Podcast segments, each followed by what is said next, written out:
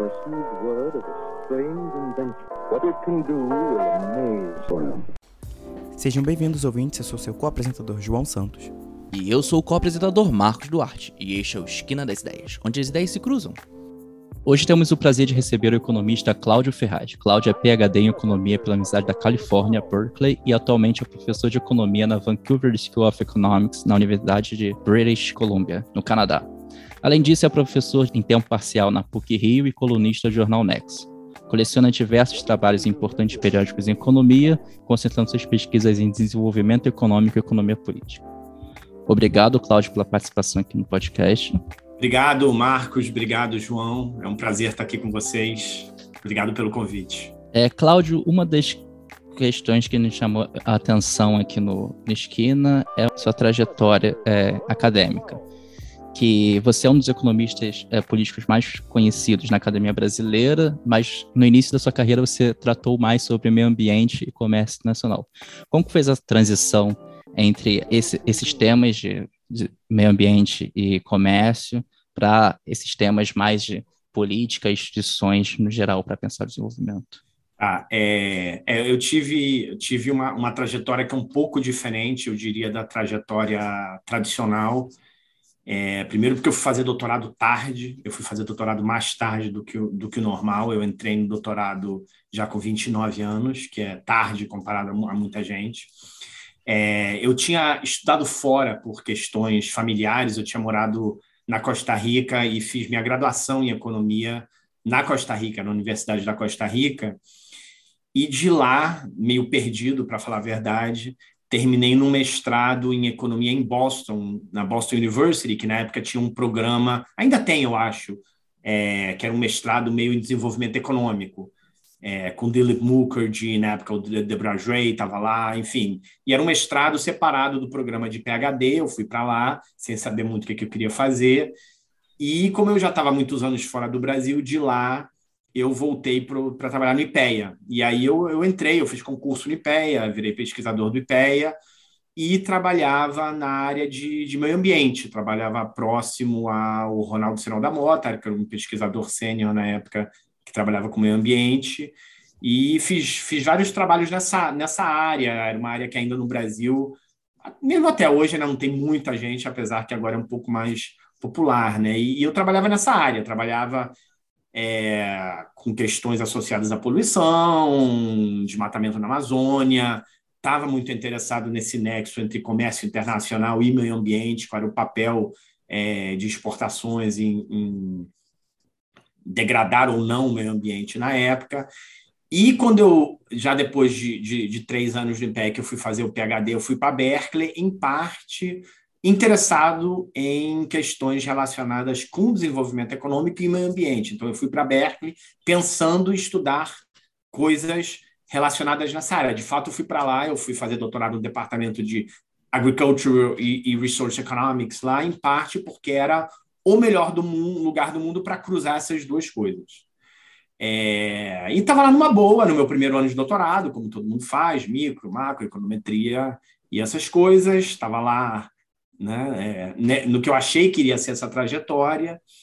E quando chegou no segundo ano, que é, você tem que fazer os cursos de campo, eu fui fazer desenvolvimento econômico, tive o primeiro curso de desenvolvimento econômico normal, padrão, que era, que era lá, lá em Berkeley. Quando chegou a hora de fazer o segundo curso, quem teria que dar o segundo curso era o Ted Miguel, é, que ainda tem tá Berkeley até hoje, o Edward Miguel. Só que o Ted tinha um sabático e tirou um, um, um sabático, foi um livro para Princeton, e aí eles não tinham ninguém para dar o curso. E o James Robinson tinha acabado de chegar lá no Departamento de Ciência Política, tinha sido contratado no ano anterior, vindo da USC, é...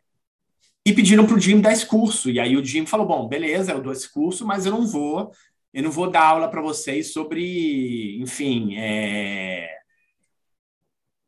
randomized control trials na, na, na, África, não vou falar de, de educação, eu vou falar das coisas que eu faço. E aí, né, o departamento de economia não tinha muita barganha, falando para ele: bom, beleza, vem dar o curso como você quiser. E aí mudou minha cabeça. Eu sentei num curso de uma coisa que eu nem sequer sabia que existia, na verdade. Aí o Jim Na verdade, o Jim Robinson nunca tinha dado um curso no nível de doutorado é, de economia política, então foi até engraçado que era um curso que ele meio ia fazendo as coisas pouco on the go ali. Ele falava, hoje a gente vai falar disso, e aí ele se empolgava, falava de uma coisa completamente diferente.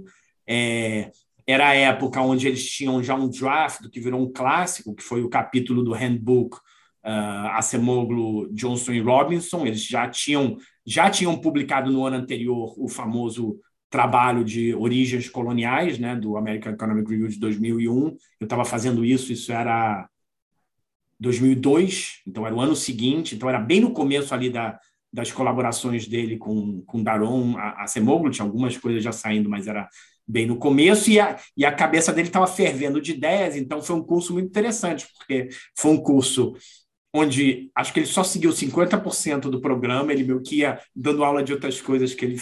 Mas para quem era um aluno sentado ali, foi uma coisa totalmente inspiradora. E, e aí eu saí daquele curso dizendo assim: é isso que eu quero fazer. Assim, isso aqui, é, saí já dali convencido que era muito difícil para alguém interessado em desenvolvimento econômico conseguir pensar nisso sem pensar em política. E você falou um pouco do, do Robson e, e, junto com Acemoglu, eles são um, um, dos grandes expoentes dessa literatura de é, economia política que coloca as instituições como é, elementos centrais para pensar e explicar o desenvolvimento econômico de, de uma nação. Mas uma das coisas que chama atenção é que são realmente instituições, porque do jeito que a gente escuta, instituições não são necessariamente instituições formais. O que seriam, então, essas instituições?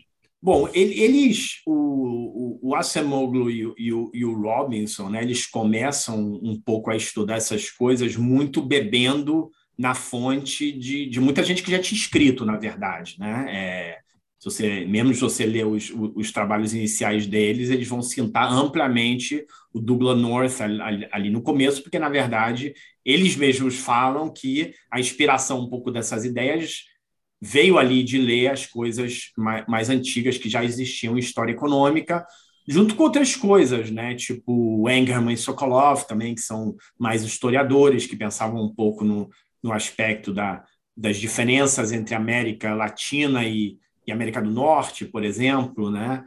É...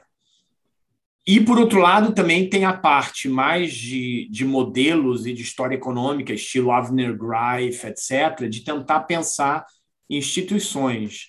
Então, assim, eu, eu acho que, em geral, quando a gente pensa em instituições, eu acho que a definição né, que as pessoas gostam de dar, que eu acho que até hoje é a definição que, em geral, as pessoas usam, é um pouco a, a definição do Douglas North, né, que, que instituições são um conjunto de regras do jogo que afetam a interação entre os agentes econômicos. Né? Então, é, e essas regras do jogo, que nem você falou, né, né, Marcos? Essas regras do jogo, elas podem ser formais, então elas podem ser leis né, escritas ou códigos é, escritos, ou elas podem ser muitas vezes informais. Então, muitas vezes as regras do jogo elas estão dadas por arranjos informais em como que a gente vai interagir, né? É, para o bem e para o mal, né? Ou seja, arranjos informais muitas vezes podem ser bons ou podem ser ruins, né? A gente tem arranjos informais onde lugares onde não existem direitos de propriedade, eu te empresto dinheiro e se você não me paga,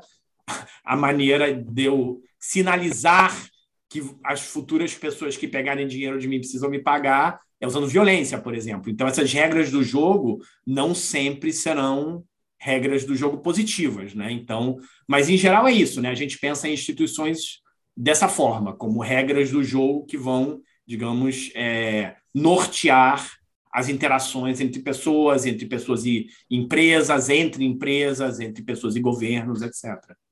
Bom, Cláudio, se as regras do jogo existem tantas regras do jogo é, formais quanto as informais. A partir do momento que existem regras do jogo informais, não existe uma possibilidade disso se tornar um problema endógeno. É, as regras do jogo acabam também sendo determinadas por algum tipo de comportamento social que também vai que também está sendo determinado por outras regras, se não se torna um ciclo de dupla causalidade. Com certeza, com certeza, João. Isso, isso é um ótimo ponto, na verdade. Até uma, acho que até uma brincadeira que muita gente faz é, com o próprio Daron Acemoglu e, o Jim Robinson. Né? De fato, por exemplo, eu tenho meu colega aqui na UBC, é, o Patrick François, e o Patrick tem trabalhos bastante antigos, 15 anos atrás, publicados, onde ele enfatizava exatamente a importância de normas sociais nesse jogo, né? E na época ele mesmo fala que as pessoas não prestavam muita atenção. É, assim, as pessoas achavam que normas sociais não era algo tão primordial, ou eram mais consequência.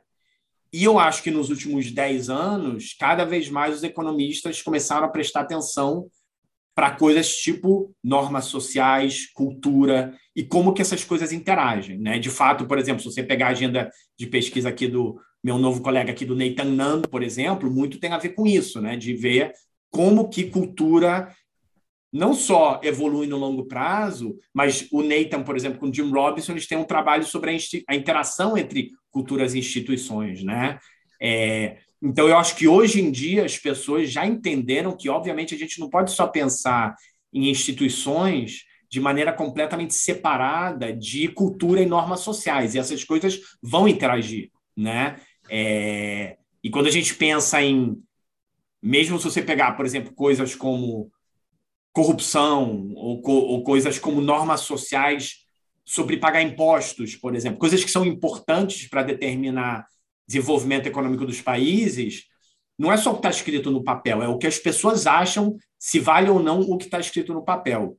E aí as instituições vão afetar essas normas sociais e as normas sociais, por sua vez, também vão afetar essas instituições. Né? Então, então, assim, essa, que nem você falou, João, essa relação, digamos, de causa e efeito, mas que pode ir em duas direções, torna o problema extremamente interessante, né, desde um ponto de vista, mas também super complexo e complicado para a gente estudar como cientista social, né? Principalmente, uhum. por exemplo, para quem faz trabalho empírico, que quer sempre olhar okay, qual é o efeito causal de X em Y, torna bastante difícil entender essas coisas.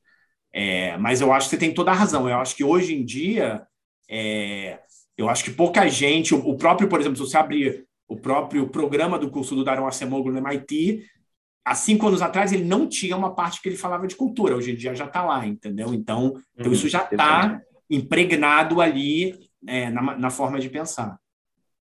Legal.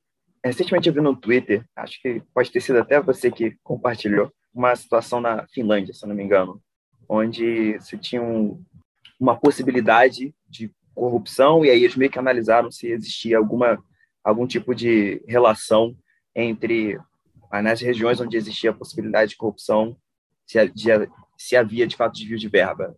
Correlação zero, né, o que é absurdo de pensar que, que em um país como o Brasil. Então, a gente vê como a cultura pode ser realmente importante. Né? É uma, não é uma. realmente isolou o efeito da instituição, né? se abriu mão de uma instituição, abriu possibilidade de corrupção, e a cultura agiu forte aí fazendo com que se a gente não se corrompesse. É bem interessante isso. Não, com certeza. O melhor paper, eu acho, que, que melhor, digamos, exemplifica isso, que eu gosto sempre de, de passar quando as pessoas estão interessadas nisso, é um, é um paper que está publicado no, no Journal of Political Economy, do, do Ted Miguel, aquele que eu falei que estava um livro, que em parte por, por culpa dele fui fazer economia política com, com Jim Robinson, mas o Ted Miguel ele tem um paper com Raymond Fishman, não sei se vocês já leram, é, sobre multas em diplomatas em Nova York. Não sei se já leram esse paper, é um paper bem interessante. Então, basicamente, o que eles fazem é que, é, se você é membro de um consulado, uma missão diplomática em Nova York, é, você pode deixar seu carro em algum lugar que vão te dar uma multa, mas você não paga essa multa, porque você é um diplomata. E eles correlacionam as diferentes embaixadas por causa das placas, e quem toma mais multa correlacionando com qual é a corrupção no país de origem. Então, eles pegam o um índice desse de transparência internacional de corrupção e eles ranqueiam os países. Então, por exemplo, sei lá, pensa. Você deu o caso, né, que eu falei, que era o caso lá da Noruega, e aí você vai ter Suécia, mas aí você vai ter o Brasil e você vai ter a Nigéria, que na verdade né, ranqueia ainda pior que o Brasil, e eles mostram como a corrupção de origem no país está super correlacionada com o comportamento desses diplomatas numa, numa cidade que já não tem nada a ver com o país de origem, ou seja, eles tentam argumentar que é puramente cultural, é simplesmente o que você traz, porque os incentivos são exatamente os mesmos para o diplomata da, da, Dinamarca do que para o diplomata do, do Gabão, entendeu? É, uhum. Então, é um trabalho bem interessante a, mostrando na prática como que cultura tem um pouco a ver também com como que você se comporta nessa, nessa questão. Bem legal. É uma dúvida que, que a gente tem aqui, é que instituição é um conceito mais político, né? são instituições políticas. E aí, cabe perguntar qual é o papel do economista, da pessoa que escreve teoria econômica, estudar esse, esse fenômeno em comparação ao cientista político, né? O que a teoria econômica tem para trazer de diferente, um diferente olhar, talvez, sobre esse problema? Bom, essa é uma boa pergunta. Né? Eu acho que essa tensão sempre existe, né? É, é, dos dois lados. Talvez eu acho que os cientistas políticos reclamam mais da gente, que a gente reinventa a roda e não dá o peso, digamos assim, é, necessário ao que já existia antes. Né? Mas eu acho que, na verdade, a, a economia política moderna né, é, ela, ela bebe muito da ciência política, é, mas, por outro lado, não é só uma via, no sentido que a própria ciência política também, hoje em dia, ciência política moderna, deve muito à economia. Né? Então, então, por exemplo, a, a, a teoria de jogos foi uma revolução né? Ou seja, se você pensa ali nos anos 70, a teoria de jogos e não só a teoria de jogos em si, né, em termos de comportamento estratégico, mas também, por exemplo, todos os modelos de agência, de perigo moral, de seleção adversa, e como pensar em assimetria de informação, elas revolucionaram os modelos né, que existiam para explicar por que, que, as pessoas votam, como as pessoas votam, é, resultados de eleições, concorrência entre partidos, como políticos se comportam uma vez eleitos. Né? Então, toda essa ferramenta que existia é, na teoria econômica, ela foi, digamos assim, absorvida para resolver e responder questões que, na época, os cientistas políticos não estavam conseguindo responder. E aí, obviamente, tem um lag que depois você começa a formar cientistas políticos, digamos, quantitativos, né? ou como eles chamam na, na ciência política, teoria formal, né, como eles chamam, para diferenciar teoria filosófica né, é, na ciência política, eles chamam de teoria formal.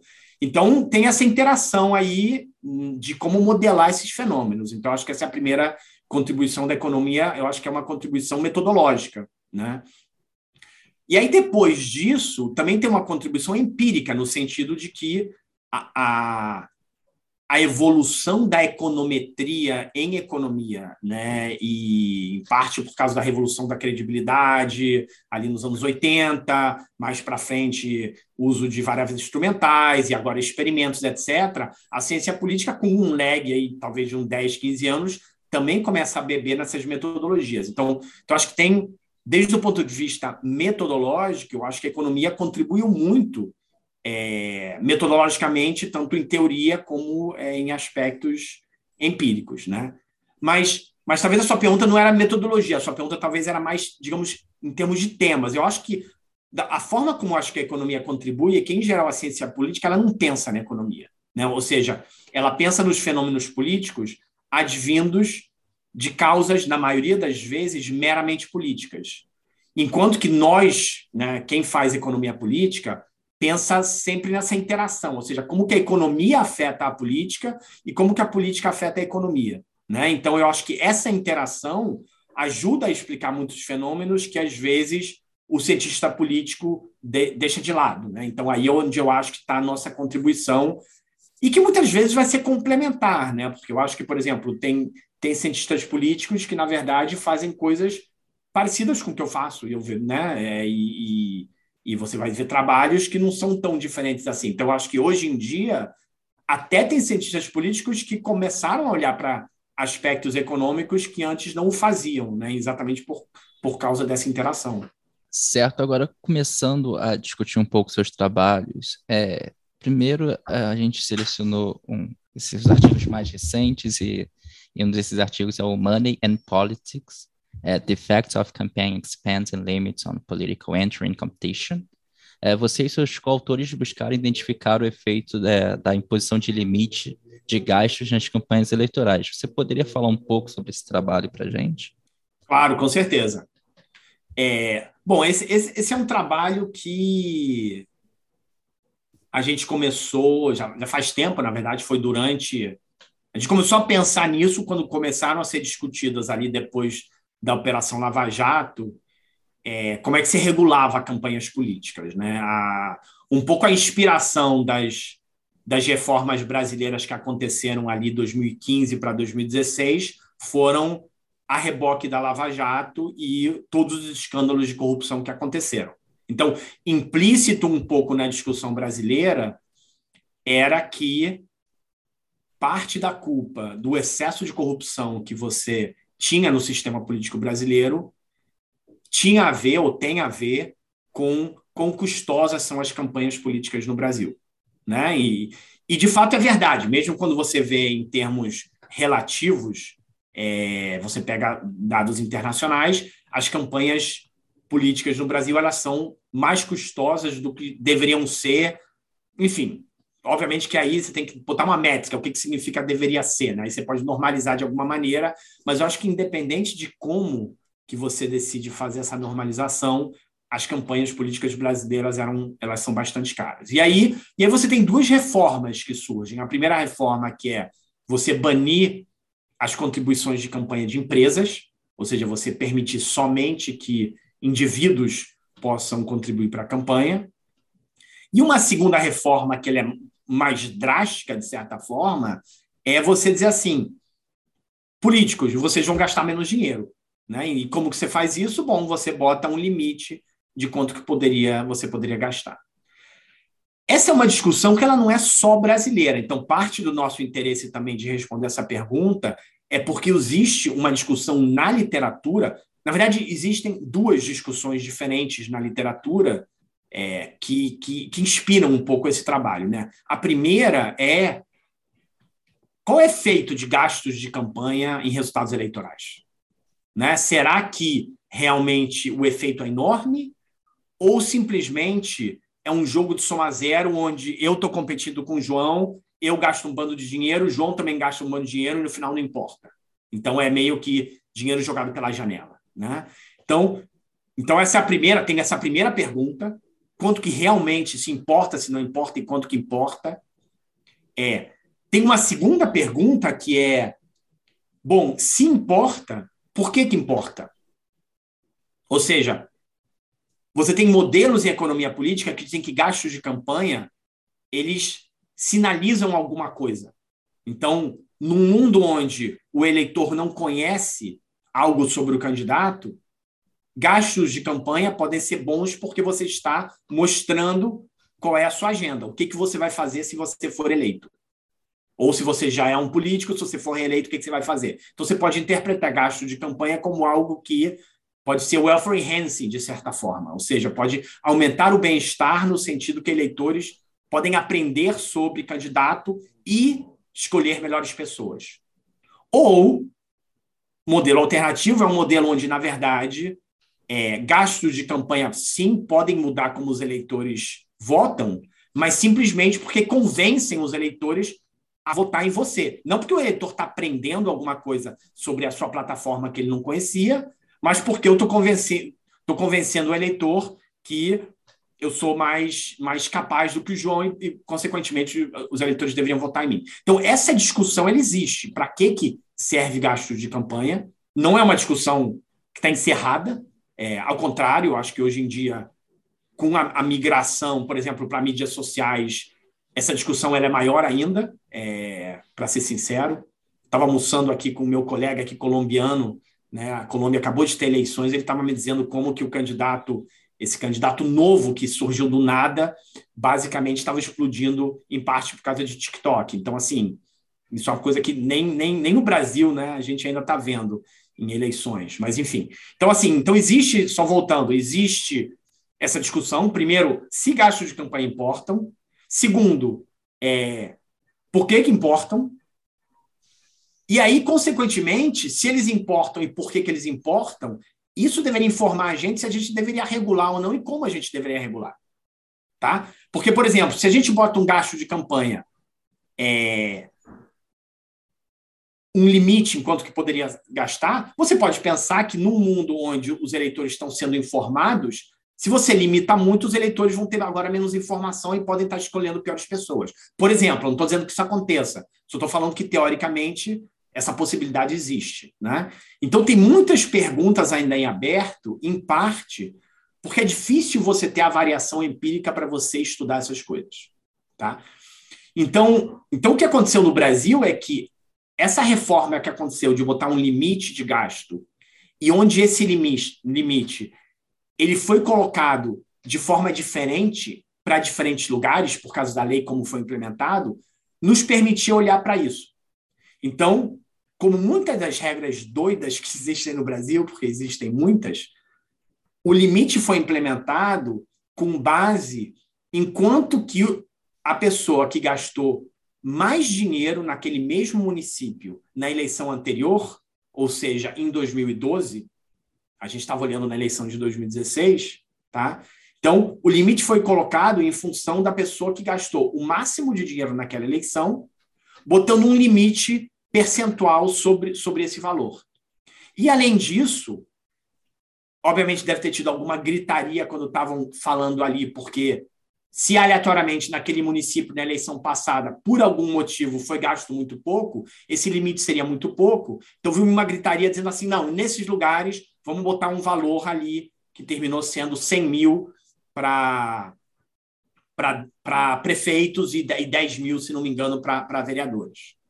Então, o que, o que a gente explora nesse trabalho é que, dependendo desse limite que tinha acontecido na eleição passada, municípios diferentes iam estar sujeitos a limites diferentes.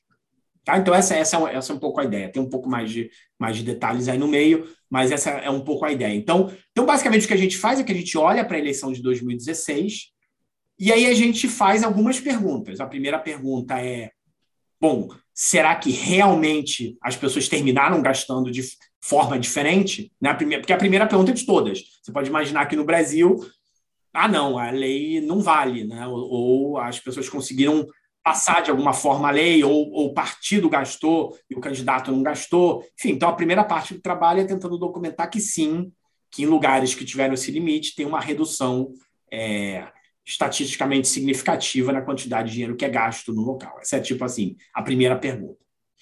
As nossas hipóteses no, no trabalho, que, que, quais eram as nossas hipóteses? O, o, que a gente achava que ia acontecer, né, e a gente tem um modelinho que, que, que previa alguma dessas coisas, mas basicamente o que a gente achava que ia acontecer. A primeira, primeira coisa é: você vai tornar a campanha mais barata, você vai ter na margem uma maior entrada, ou seja, mais gente vai querer concorrer. Se você tem algum candidato ali na margem que está decidindo se vai entrar ou não, a campanha ser mais barata vai fazer com que esse candidato na margem entre.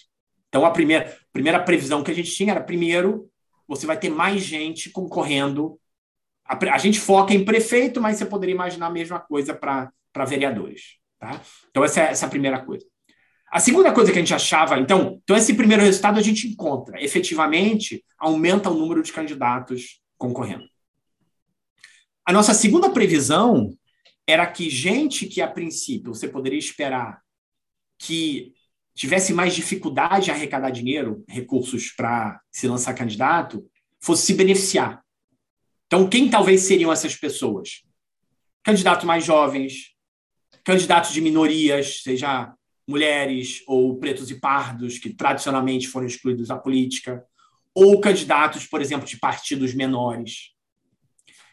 E aí, surpreendentemente, a gente não encontra isso. Então, a gente consegue rejeitar, é, mesmo efeitos pequenos, a gente encontra um efeito zero sobre a mudança de composição. O que, que a gente encontra de mudança? O que a gente encontra de mudança é que em lugares onde você bota um limite mais baixo para o gasto, você termina atraindo candidatos menos ricos, e em lugares onde você bota um limite mais alto para o gasto, você termina atraindo candidatos mais ricos. Tá? Então, tem uma diferença na composição de candidatos em relação à riqueza deles. Só, vou só fazer um parêntese aqui, que isso é dado autodeclarado de riqueza que os candidatos têm que dizer. Então, obviamente, tem um pouco de erro aí. Obviamente, você não esperaria que na margem a gente está usando uma, uma, regressão descontínua como metodologia, então isso não seria um, um problema a princípio para o que a gente está medindo, né? No, no, grupo de tratamento e controle, por dizer assim. de maneira mais técnica. Mas é, é isso que a gente encontra. E aí, finalmente, a gente encontra que essa imposição de um gasto menor beneficia o concorrente que não é o incumbente. Ou seja, o prefeito que está tentando se reeleger consegue se reeleger com maior, menor probabilidade. A proporção de prefeitos reeleitos em lugares onde você bota esse limite de gasto mais baixo termina sendo menor do que lugares onde você permite que os candidatos gastem mais. Né? Então, basicamente, o, o que termina acontecendo é que os prefeitos incumbentes eles têm muito maior capacidade de alavancar dinheiro, em parte porque eles já estão no poder, em parte porque eles conseguem talvez prometer coisas para seus potenciais financiadores de maneira mais crível do que o concorrente, talvez. E botar um limite de gasto faz com que você reduza a probabilidade de reeleição desses prefeitos incumbentes. E aí, o último resultado do trabalho, que que para a gente, pelo menos, foi um pouquinho é, surpreendente, mas, enfim, pesquisa empírica é, é, o que é, né? É que a gente achava que a gente ia encontrar que o fato de você não reeleger ou reeleger com menor pro probabilidade ou proporção aqueles prefeitos incumbentes mais ricos poderia mudar o tipo de política pública implementada no município, tá? E aí a gente olha para algumas coisas, a gente olha para gasto público, por um lado, e por outro lado, a gente olha para indicadores que podem, digamos, a gente acha, reagir no curto prazo, a gente olha até dois anos depois, então a gente olha. Acho que o último dado que a gente olha, se não me engano, é de 2018. Não me lembro agora se foi 2018 ou 2019. Alguma, talvez a gente tenha alguma coisa de saúde 2019. Mas a gente olha, por exemplo, para indicadores de saúde, educa, indicadores de educação, é, a gente tem educação, a gente olha, exatamente, a gente olha a Prova Brasil em 2019, por exemplo. Tá? Então, até eleição 2016, então é o terceiro ano do mandato, né? 17, 18, 19, e a gente não encontra nenhuma diferença nesses municípios. Né? Então, a gente meio que interpreta dizendo não é tão simples mudar as coisas assim. Né? Então, se a gente acha que, por exemplo, parte do porquê que você vê provisão de bens públicos e serviços, saúde, educação em municípios, em governos locais com qualidade diferente, tem a ver com o tipo de pessoa que você está elegendo, é, você tentar mudar o tipo de pessoa via impor um limite não gera, pelo menos no curto prazo, obviamente que aí né, tem uma pergunta aí, né? Um ponto de interrogação de que talvez você mude a dinâmica dos municípios no longo prazo, etc. De fato, é, isso é uma coisa que a gente quer fazer, que está aí na nossa é, agenda, olhar prefeitos de longo prazo, na dinâmica do município. Né? Teve a eleição de 2020, depois vai ter é, bens públicos providos depois, etc. Então, então, a gente tem como agenda tentar olhar prefeitos de longo prazo. Pelo menos no curto prazo, não, a gente não encontra mudanças nesse sentido. Certo. Uma questão que eu achei interessante foi o não efeito de inclusão de pessoas de minoria ou essas essas populações que historicamente são marginalizadas da política, né? Então, aparentemente, pelo menos o que eu interpretei foi que talvez existiria um fator não econômico, então, um outro fator que impede essas pessoas de entrarem na política, né? Vocês chegam a interpretar isso no artigo? Não, mas, mas é uma parte da minha agenda de pesquisa ativa. Então, por exemplo, eu tenho um trabalho que eu estou trabalhando com, com, uma coautora e com, com, com autor, tentando olhar para a questão de gênero na política brasileira, por exemplo. Uhum. É... Ou seja, o que terminou acontecendo no Brasil, em geral, foi que com a proibição de financiamento de campanha de empresas, o que você fez foi que você criou um sistema, um pouco depois, né? Teve a, a, eleição municipal de 2016, que a gente olha. Logo depois disso, os deputados entenderam que eles tinham feito uma besteira. Né? Ou seja, uma besteira no sentido de que é, você tinha proibido as empresas de doarem e o equilíbrio de custo de campanha no Brasil continuavam alto, então eles criaram esse fundo eleitoral. Né? Então você criou um sistema de financiamento público de campanha para entrar no lugar do financiamento privado de campanha.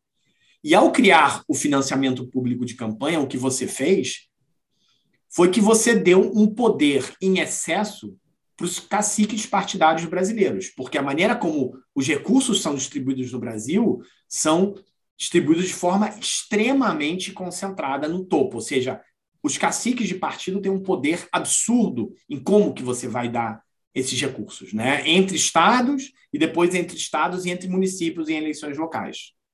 É, então, assim, voltando à tua pergunta, João, o que termina acontecendo é o seguinte: para uma mulher ou para alguém de uma minoria que tradicionalmente não tem voz dentro de partidos políticos, é difícil receber esses recursos. Nesse trabalho que a gente está fazendo, a gente está olhando para a reforma ou para a decisão que o Supremo fez no Brasil, que obrigou, em tese, e eu vou falar em tese porque né, tem coisas ali no meio que acontecem na prática, Aí é, é, um bom exemplo de instituições de fato, instituições de jure, né? o que está escrito, uhum. o que é aplicado. Então, o STF obriga os partidos políticos a obedecerem às cotas e darem 30% dos recursos para mulheres dentro dos seus partidos. Né? É, então, o que a gente está tá olhando nesse outro projeto que a gente ainda está ainda tá em andamento, mas é qual foi o efeito disso, basicamente. Mas, mas, mas assim, como você falou, tem, tem a parte da oferta e tem a parte de demanda no Brasil. Tem tanto a parte de que os partidos políticos discriminam por uma, um motivo ou outro esses grupos tradicionalmente né, que foram deixados fora da política, seja mulheres, sejam representantes de periferias e favelas, sejam pretos e pardos, etc. É, e, por outro lado, também tem uma discriminação por parte dos eleitores. Né? Então, o que a gente observa no Brasil, na verdade, é um equilíbrio onde você tem discriminação dos dois lados. É, e aí entra aquela história que você falou no começo, você perguntou, que tem a ver com as normas sociais, né? Porque, em parte, as pessoas, os eleitores discriminam porque estão num equilíbrio numa norma social, que é uma norma social de discriminar. Você precisa tirar as pessoas desse equilíbrio. Para isso, você precisa mostrar que você pode sim ter uma mulher política que faz um bom trabalho, você pode sim ter um, um político preto que faz um trabalho excelente, etc. Só que quebrar essa norma social é super difícil, né? E você precisa ter esses, esses modelos, esses role models que consigam quebrar um pouco essa, essa norma social, né? Tem um trabalho bem interessante da, da Rohini Pandey, com Esther Duflo e coautores para o caso da Índia, que mostram que as cotas da Índia para mulheres, por exemplo, mesmo depois que você tira a cota, naquele município os eleitores continuam votando mais nas, nas mulheres, ou seja, você, você muda o equilíbrio, porque você colocou uma mulher ali que mudou a percepção do eleitor de que ah, mulher não, não é tão ruim como eu achava, né, entre aspas. E aí, depois disso, você consegue mudar esse equilíbrio, né? Então, então assim, é, essa é uma discussão interessante, por exemplo, no Brasil, para quem, quem, por exemplo, é contra cotas, não entende que cotas temporárias podem atuar para simplesmente conseguir mudar esse equilíbrio de normas sociais, colocar, né, num, né, nós economistas falamos de modelos de equilíbrio múltiplo, de colocar em outro equilíbrio, simplesmente porque muda o belief de todo mundo em relação ao que as outras pessoas acham. Inclusive das próprias mulheres e minorias, né, que ao ver exemplos de pessoas que chegaram lá, têm mais confiança para participar do processo político também.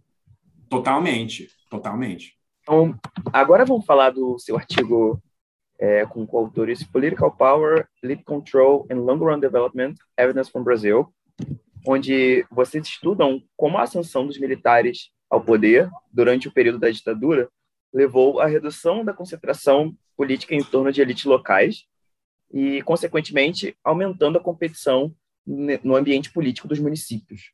Como você poderia explicar, primeiramente, como essas elites haviam chegado ao poder? Ah, então, é... Bom, esse, esse artigo, assim, deixa eu contar um pouquinho a história desse artigo. Né? Esse, esse artigo surge ele é um pouco inspirado. Bom, para quem leu os trabalhos iniciais do, do Asamoah Johnson Robinson, né, é, de origens coloniais e de instituições, etc., seguido por, por exemplo, o trabalho da Melissa Dell no Peru, todos esses trabalhos que mostram como que instituições persistem no longo prazo. Né? Então, tem, tem um, um grupo de trabalhos acadêmicos mostrando, olha, a história ela é um peso em países ou em regiões, e você observa essa grande persistência. Se você teve escravos no passado, instituições que exploravam, por exemplo, as pessoas, e você teve um equilíbrio político onde as elites queriam manter isso, basicamente isso vai persistir ao longo do tempo. E aí chega algum momento onde o próprio é, Daron Acemoglu, Jim Robinson é, começam a notar que, ao mesmo tempo que você tem um bando de casos onde isso foi verdade, você tem também casos onde essas coisas revertem, né? Então, por exemplo, se você pensar nos Estados Unidos, Estados Unidos, que junto com o Brasil foi o país que mais importou escravos, e você tinha o sul e o norte dos Estados Unidos com instituições completamente diferentes, etc. Chega algum momento onde essa coisa explode nos anos 60 e você tem uma revolução de direitos civis, você dá o voto ao, aos eleitores é, pretos, você muda instituições de diversas formas, onde, obviamente, que apesar de ainda existir uma grande diferença entre indicadores socioeconômicos de pretos e brancos nos Estados Unidos, ele, ele vem convergindo em, em, muitas coisas rapidamente desde os anos 60, né? Então, como é que você explica isso, né? Ou seja, você, ao mesmo tempo, você tem uma grande persistência, mas em outro, outros contextos, você tem uma grande mudança brusca. Ou seja, quando você tem mudanças que conseguem, por exemplo, mudar essa elite, você muda alguns indicadores socioeconômicos, né? É, e isso é verdade historicamente, né? Você pode olhar para, sei lá, você pode voltar e olhar para a Revolução Francesa, por exemplo, né? Ou seja, a gente tem vários contextos históricos onde você tem mudanças bruscas que acontecem quando você tem mudanças de regime. Então, então o, o Daron Acemoglu e o Jim Robinson eles têm um, um, paper no American Economic Review que foi publicado em 2008 que chama a, The Persistence of Power, Elites and Institutions, a persistência de, de elites, instituições e, e poder político, onde eles têm um modelo dinâmico que tenta explicar em que contextos você tem persistência, em que contextos você não tem persistência. Tá? Então, então, a gente tinha isso na cabeça. E, e o que a gente. Quando você olha, começa a ler um pouco da história brasileira, tanto de história como história de, de, de política, é, você consegue, começa a olhar para casos onde, quando você tem mudanças de poder, seja, por exemplo, Getúlio Vargas nos anos 30, ou seja, a ditadura militar de 1964, onde essa, essa, essa mudança, digamos, macro agregada mexe com as estruturas de poder local, tá? E aí um, um, livro que inspirou um pouco a gente, tem um livro de uma cientista política chamada Frances Hagopian, que conta a história do Brasil com a lente, com foco, com zoom de Minas Gerais, onde ela olha para a elite econômica e tradicional agrária de Minas Gerais, né? E, e, e, o poder que ela tinha e o clientelismo e como que ela mantinha o poder através de compra de voto e clientelismo e como que quando os militares chegam ao poder eles mudam e, e fazem um, um, uma substituição, né? Por exemplo, no estado, nas secretarias, etc., por uma elite mais, ao, né, mais tecnocrática, né, mais que não vinha da, das elites locais e como que isso pode ter alterado esse equilíbrio. Então, então, essa era um pouco assim, algumas das ideias que a gente tinha na cabeça. E a gente falou, pô, como é que a gente pode testar esse negócio? Será que isso faz sentido? Como é que a gente pode testar isso?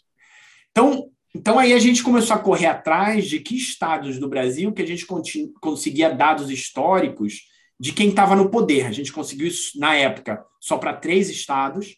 E aí a gente conseguiu mapear o nome dos prefeitos desde 1945. Então, a ideia era a concorrência política tradicional no Brasil, principalmente em lugares mais rurais, ele não se dá, ela não se dá por partido. Ela se dá por família. Né? Se for pequenos municípios, no interior da Bahia, no interior de Pernambuco, no interior de Ceará, no interior de Minas, você tem duas ou três famílias ali que estão no poder e mesmo antes de 64, o que importava era mais uma família contra a outra, muito mais se uma era UDN a outra era PSD, etc. Então, o que, que a gente faz? O que a gente faz é que a gente mapeia o sobrenome de todas as pessoas no poder de 1945 até 2000, 2004, né? Foi até onde a gente chegou. E a nossa hipótese que a gente queria testar é: será que quando os, os militares chegaram ao poder, algumas mudanças que foram feitas ajudaram a, por um lado, reduzir o poder das elites agrárias tradicionais e, por outro lado, permitir que novos entrantes entrassem na política? Então, para testar isso, o que a gente faz? A gente, primeiro, tem uma métrica de concentração de poder político local com base em sobrenome. Né? O que quer dizer isso? Quer dizer, vai para entre 1945 e 64, que proporção do tempo que o mesmo sobrenome estava no poder naquele lugar? Então, isso vai ser um ou, ou zero, né? seriam os extremos, se você tivesse uma rotatividade, ou se você tivesse a mesma família no poder. E aí, o primeiro resultado que a gente encontra nesse trabalho, que é um resultado que nos chamou a atenção, é que você tem o que a gente chama uma reversão de desenvolvimento econômico. Ou seja, lugares onde você tinha uma grande concentração de famílias do poder antes de 1964 são lugares que hoje estão mais ricos do que lugares onde essa concentração era um pouco menor. Diferente do que a, toda a literatura de persistência iria prever. Né? Você iria prever que, na verdade, essa coisa persiste muito ao longo, ao longo do tempo, as mesmas famílias conseguem ficar se reelegendo, as mesmas famílias vão implementar políticas que vão se beneficiar e não beneficiar a população, e, consequentemente, você vai ver desenvolvimento econômico ruim. Não é o que a gente encontra. Então, a pergunta é por que, que isso acontece? Então, o que a gente mostra é que quando a ditadura militar chegou ao poder, uma das coisas que aconteceu foi eles aboliram a existência dos partidos políticos existentes e somente permitiram concorrência local, né? Ou seja, para quem já estudou a história do Brasil, eles permitiram que as eleições locais continuassem acontecendo, mas somente entre o Partido Arena, que era quem representava né, o poder militar, e o MDB, que era o partido de oposição. Então, todos os partidos acabaram, você só podia concorrer nesses dois partidos. Só que isso criou um problema para o governo militar, porque você tinha, por exemplo, duas famílias que antes eram inimigas, mas as duas eram donos de terra, as duas estavam à direita do espectro político, e agora as duas estavam dentro do arena. Como é que você resolvia esse pepino? E aí o que eles criaram foi uma instituição, outra instituição bizarra brasileira, é, que foi a sublegenda. Então, o que, que foi a sublegenda? E é engraçado, quando eu falo isso para gerações novas, é, muita gente não, não sabe isso, não conhece. não sei se isso não se estuda no, no colégio mais. Mas o que, a, o que a sublegenda foi, foi basicamente permitir que você tivesse uma concorrência intrapartidária também. Então, em vez de fazer uma eleição onde o MDB competia com a Arena, você permitia que o Arena ou o MDB tivessem até três chapas. Então, você poderia ter o Arena 1, o Arena 2 e o Arena 3, por exemplo. Onde muitas vezes o Arena 1 ia ser uma família, o Arena 2 ia ser a família inimiga. Né? Mas, como você somava todos os, os votos do Arena, terminava que se o Arena era eleito, né, os representantes do governo militar continuavam mantendo o seu poder. O que a gente mostra é que, de maneira indireta, a gente argumenta, né? a gente acha, pelo menos que de maneira indireta, isso faz com que você tenha mais concorrência política, ou seja, você traz novos, novos agentes para a arena política com isso. Em vez de manter só duas famílias, você aumenta a concorrência política no longo prazo. Então a gente mostra que essa mudança faz com que lugares onde que inicialmente tem maior concentração, você termine com mais concorrência política, mesmo depois da transição democrática a partir de 1985. E a gente argumenta que essa maior concorrência política é o que gera maior provisão de bens públicos, menor corrupção, etc., o que faz com que você tenha uma reversão, que nesses municípios exatamente são os municípios que terminam é, sendo mais desenvolvidos no, no longo prazo. Né? Então, então, a história é interessante porque, assim, a gente pensa normalmente e obviamente que não é um paper, e isso é sempre importante, inclusive tem um parágrafo na, na conclusão só sobre isso, porque não é um paper Não um paper sobre a ditadura, não um paper dizendo que a ditadura fez isso que a ditadura fez aquilo. É um paper sobre um choque institucional. E como que um choque institucional que, a princípio, queria concentrar o poder político, em tese, que né, você desfez vários partidos políticos para só ter dois partidos políticos, mas como que esse desenho institucional meio que saiu pela culatra, criou esse, esse incentivo indireto de você, no médio prazo, ter mais concorrência política. Bem interessante. Bom, e você comentou que né, essa redução de, de concentração acabou impactando na provisão de bens públicos, é, e, entre outras medidas de bem-estar. Como vocês avaliam isso? Quais são as políticas públicas que vocês avaliam? É novamente saúde, educação? Como vocês estão olhando mais médio prazo? Tem outras medidas de, de política pública que vocês avaliam? É assim, no, na versão do trabalho agora, a gente focou exatamente em saúde e educação, porque são as duas métricas onde né, a gente tem mais dados e onde esses efeitos, digamos assim, são, são mais diretos. É, mas a gente também ousou, a gente tem esses indicadores de corrupção de outros trabalhos que o Fred e eu já, já fizemos, né, vindo das auditorias da CGU, e a gente mostra que mesmo quando a gente olha para a corrupção, os efeitos também são menores nesses lugares em, em corrupção, né? no sentido que lugares que, por causa dessa mudança institucional, terminam com maior concorrência política, são lugares onde você observa hoje também menos corrupção. Né? E a gente tenta argumentar que esses efeitos são via é, concorrência política. Certo. Agora, entrando no, no, último artigo, a gente tem comentado sobre competição política em, em diversos momentos aqui. E um desses trabalhos que está produzindo agora é When Democracies Refuse to Die, Evaluation and Training Program for New Politicians, é, que é basicamente são, são esses programas que tentam formar novas gerações de políticos que entra um pouquinho nessa questão de, de competição política. É, você pode falar como funcionam esses, esses programas e o que, que vocês tentaram identificar nesse trabalho? É, esse, esse, é um trabalho bem novo, assim, a gente começou a apresentar agora, é, estamos apresentando uma pré, apresentar em umas duas conferências agora no, no, no, verão europeu, e nem temos uma versão escrita, na verdade, né? Mas é uma coisa que me, me preocupa muito e, e, é uma agenda de pesquisa também muito ativa dos meus dois coautores, né? tanto o Ernesto Dalbo quanto o Frederico Finan. É, eles têm um trabalho que é o oposto desse. Né? Eles têm um trabalho que saiu no Quarter Journal of Economics alguns anos atrás sobre a Suécia, que olha para quem são os políticos é, é, na Suécia. Né? E é interessante porque a, a Suécia é legal para fazer isso, porque como os países nórdicos você consegue tem indicadores ao longo da vida das pessoas que você consegue cruzar.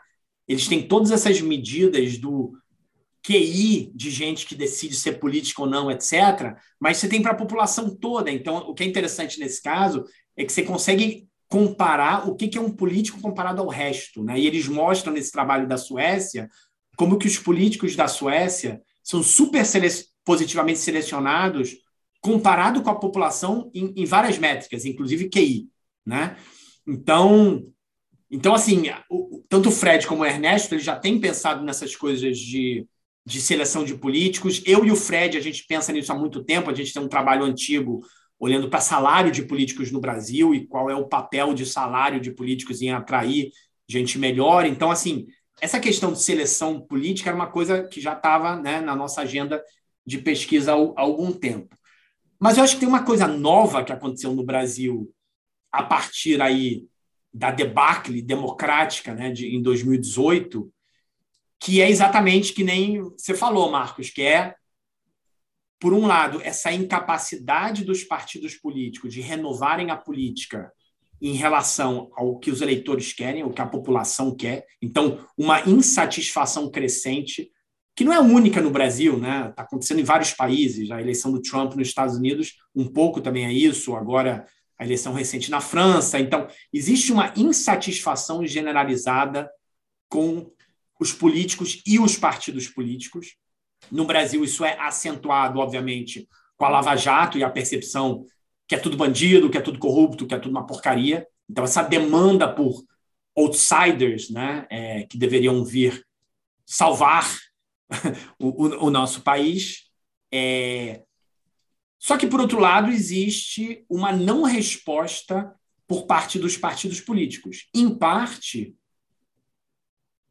porque acho que os partidos políticos não sabem muito como responder, em parte, a gente volta na discussão de instituições. Né? Em parte, o nosso sistema de é, lista aberta proporcional né, é, faz com que os partidos políticos tenham um incentivo de buscar estrela de Big Brother, jogador de futebol, cantor de forró, o que for, né? Ou seja, puxadores de voto.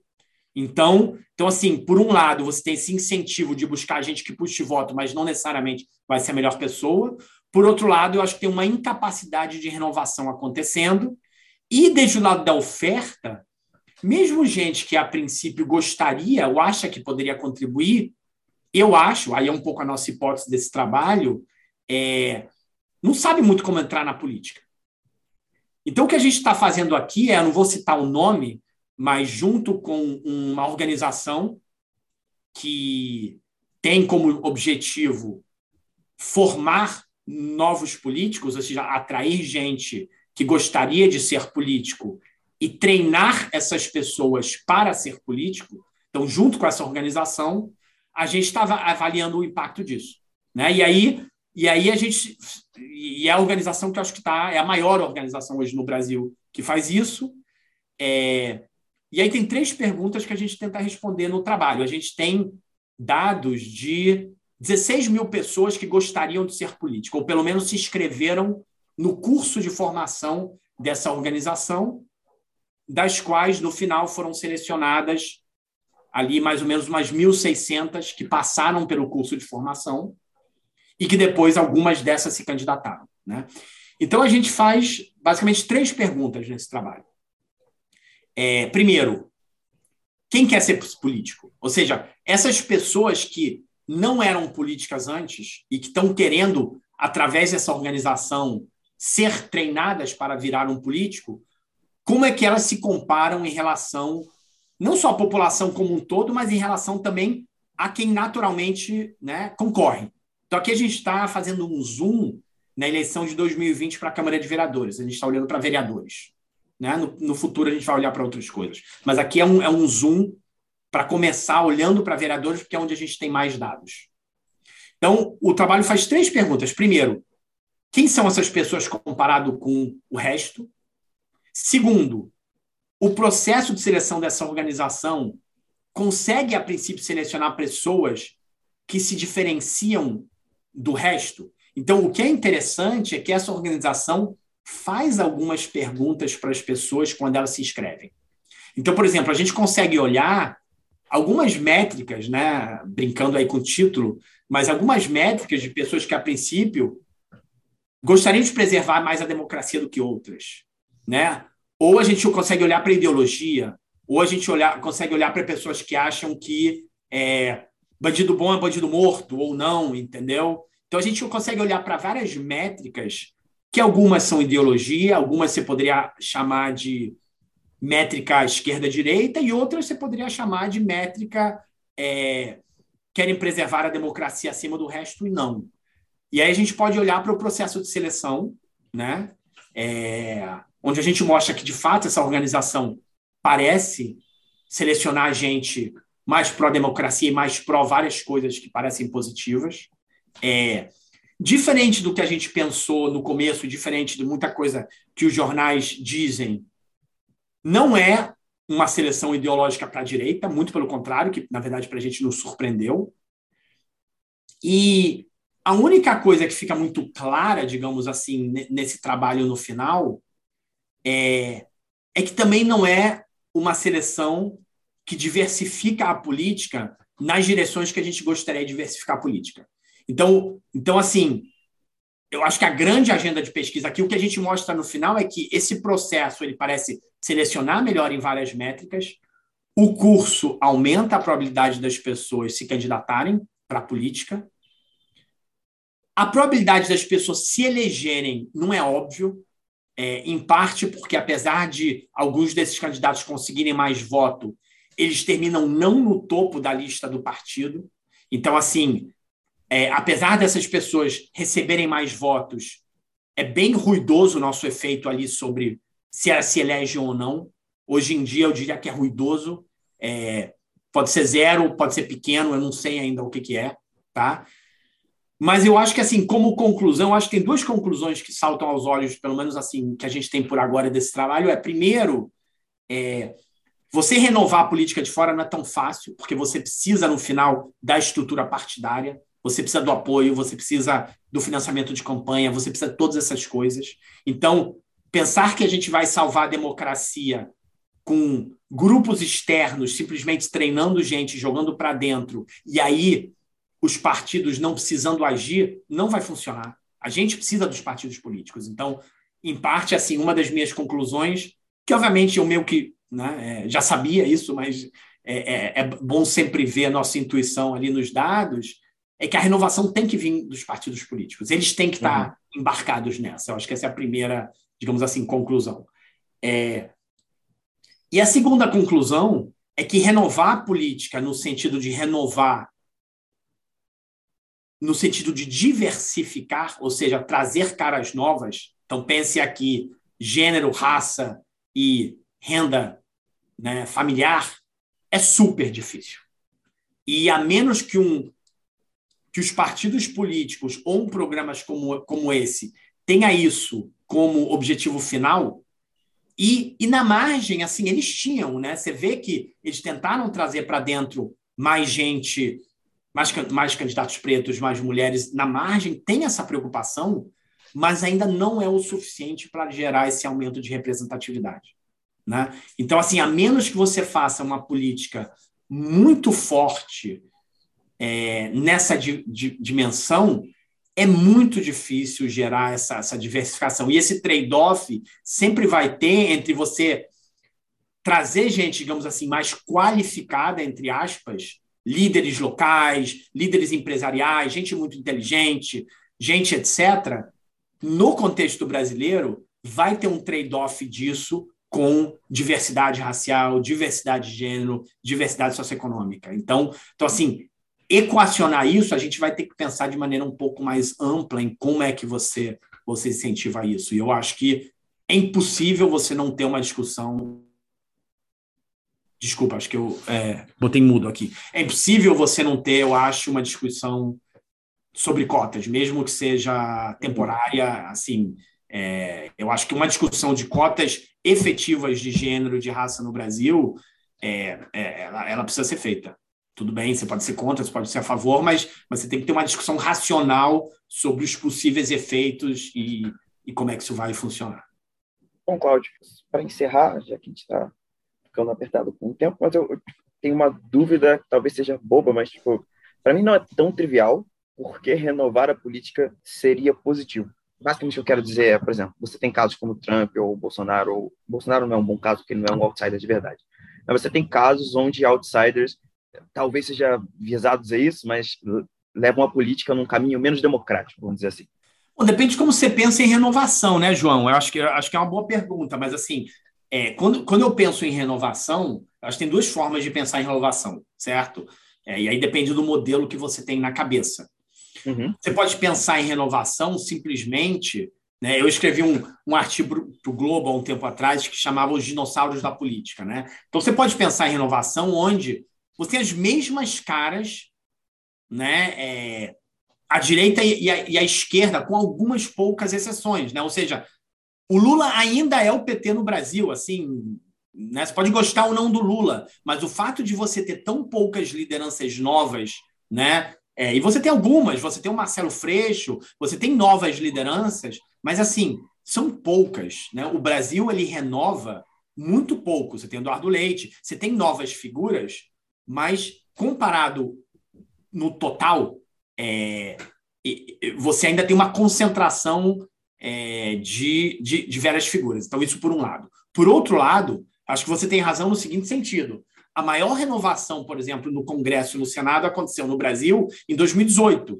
E você levou para dentro, tirando algumas pessoas, e aí né, posso citar aqui exemplos, você pode gostar ou não, é, não importa em que lado do espectro lógico você está, mas você tem gente como Tabata Amaral, que é uma deputada excelente. Você pode gostar ou não da pauta, mas em termos de produtividade do que faz, etc., você tem alguns desses jovens deputados, mas a grande maioria da renovação não foi essa. Na verdade, foi uma renovação catastrófica, para falar a verdade. Né? É, delegado lá de onde que foi eleito porque, entendeu, prendeu um bandido, filmou e não sei o quê. Então, então assim, eu concordo com você, não é muito óbvio é, se uma renovação sozinha é suficiente. Mas por isso é que você precisa da seleção. E esse deveria ser o partido, né, o, o papel dos, dos partidos políticos. O papel dos partidos políticos deveriam ser não selecionar o Trump, certo? Uhum, é, você deveria exatamente. E aí, por exemplo, um dos resultados que a gente tem no trabalho que é interessante é que essa organização ela se seleciona positivamente em um bando dessas características, o que é, o que é interessante. Ela seleciona gente mais pró-democracia, menos radical em várias dimensões, etc. Né? Então, então, assim, se o sistema político estivesse funcionando direito, você quer renovações que venham de gente, porque a renovação pode ser um líder comunitário super importante, né? É... Por exemplo, vários deputados foram eleitos depois da Marielle Franco, que são líderes de comunidades importantes. E essas pessoas talvez não teriam sido eleitas porque é difícil entrar né? Então, então, acho que tem os dois lados da renovação política. Tem um lado esse que você está falando, que é de um populista que não está muito interessado na política, que chega como salvador da pátria, mas tem o lado de um, de um líder ou uma líder importante, onde o custo de entrar na política é muito alto e você precisa desse empurrão da seleção. Né? Então, então, assim, idealmente, a gente teria os, os partidos políticos fazendo esse filtro e indo atrás do candidato ou da candidata certa. A questão é: você consegue fazer isso de alguma outra forma? E eu concordo com você, que é uma pergunta em aberto. Você tem o efeito positivo e você pode ter o efeito negativo também. Bom, foi muito bom conversar com você, Cláudio. A sua pesquisa é muito interessante. Já conheci um pouco do que você do que você faz pelo Twitter e também você é famoso, vamos dizer assim. Mas foi muito bom conversar e ouvir de você sobre sobre sobre o seu trabalho e muito obrigado por vir aqui no, no podcast. Obrigado a vocês dois pelo convite, foi um ótimo, um ótimo papo. É, espero conhecê-los aí pessoalmente. Aí a gente sempre costuma deixar um espaço é, no final para é, os nossos convidados divulgarem alguma coisa que queiram divulgar, sejam suas mídias sociais ou algum projeto interessante, qualquer coisa assim. Você pode ficar à vontade. Não, acho que só dizer que acho que a economia política continua sendo um tema super importante no Brasil. Acho que é uma área que, que cresceu muito. Eu me lembro quando eu voltei do doutorado, né? Eu voltei para o Brasil é, depois de terminar o doutorado ali em 2006. Praticamente ninguém estudava essas coisas, né? Todo mundo me olhava meio feio. Assim, eu me lembro de é, voltar quando eu voltei para o IPEA, voltei para o doutorado, eu voltei para o IPEA ainda na época. E eu me lembro o diretor na época dizer: pô, mas isso aqui não é economia, que, que negócio é esse? Você foi, você foi estudar lá fora, para que, que a gente precisa saber isso aqui, né? É, e, eu, e, eu, e eu tinha alguma interlocução, às vezes até maior, com cientistas políticos, e, e eu acho que cresceu muito a economia política. Hoje em dia, né, em, em diversos departamentos de economia no Brasil, tem gente fazendo, tem cada vez mais alunos de mestrado, doutorado, estudando temas relacionados e, e dou força para continuarem, para o pessoal que está aí na graduação, no mestrado, doutorado, continuarem estudando esses temas. E eu, eu acho muito difícil o Brasil sair da enrascada que está sem a gente entender melhor vários temas relacionados com economia política. Então, só queria deixar aqui a minha força para o pessoal continuar interessado e estudando esses temas. O Esquina das Ideias tem dois episódios novos todo mês. Os episódios estreiam sempre em sextas-feiras. Fique atento ao nosso calendário para mais informações. Acompanhe o canal pelo Spotify, YouTube, Apple Podcast ou pela sua plataforma de áudio de preferência. Siga-nos também em @edipodcasts com S no final, no Twitter e Instagram e curta a página Esquina das Ideias no Facebook para acompanhar o cronograma do canal e conteúdos exclusivos.